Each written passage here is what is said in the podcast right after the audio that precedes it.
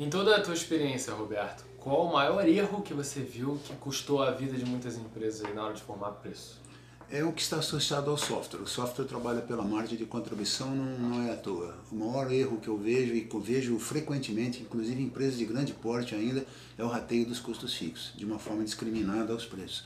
É impressionante como isso, eu sou professor da, de uma instituição de pós-graduação e eu percebo isso nitidamente. Quando eu faço um exercício em sala de aula, os alunos, de forma geral, de modo geral, dizem, rateia o custo fixo. Até explicar o porquê não ratear, eu demoro pelo menos uma hora. Ou seja, eu estou falando com um público-alvo interessado, que tem uma boa base, mas que tem dificuldade de entender por que não ratear. Então esse, sem dúvida alguma, é o maior erro que se comete do ponto de vista prático. Do ponto de vista teórico, a lógica da não percepção de valor, mas aí foge um pouquinho uh, ao dia a dia das empresas. Mas é muito, é muito importante também. É isso.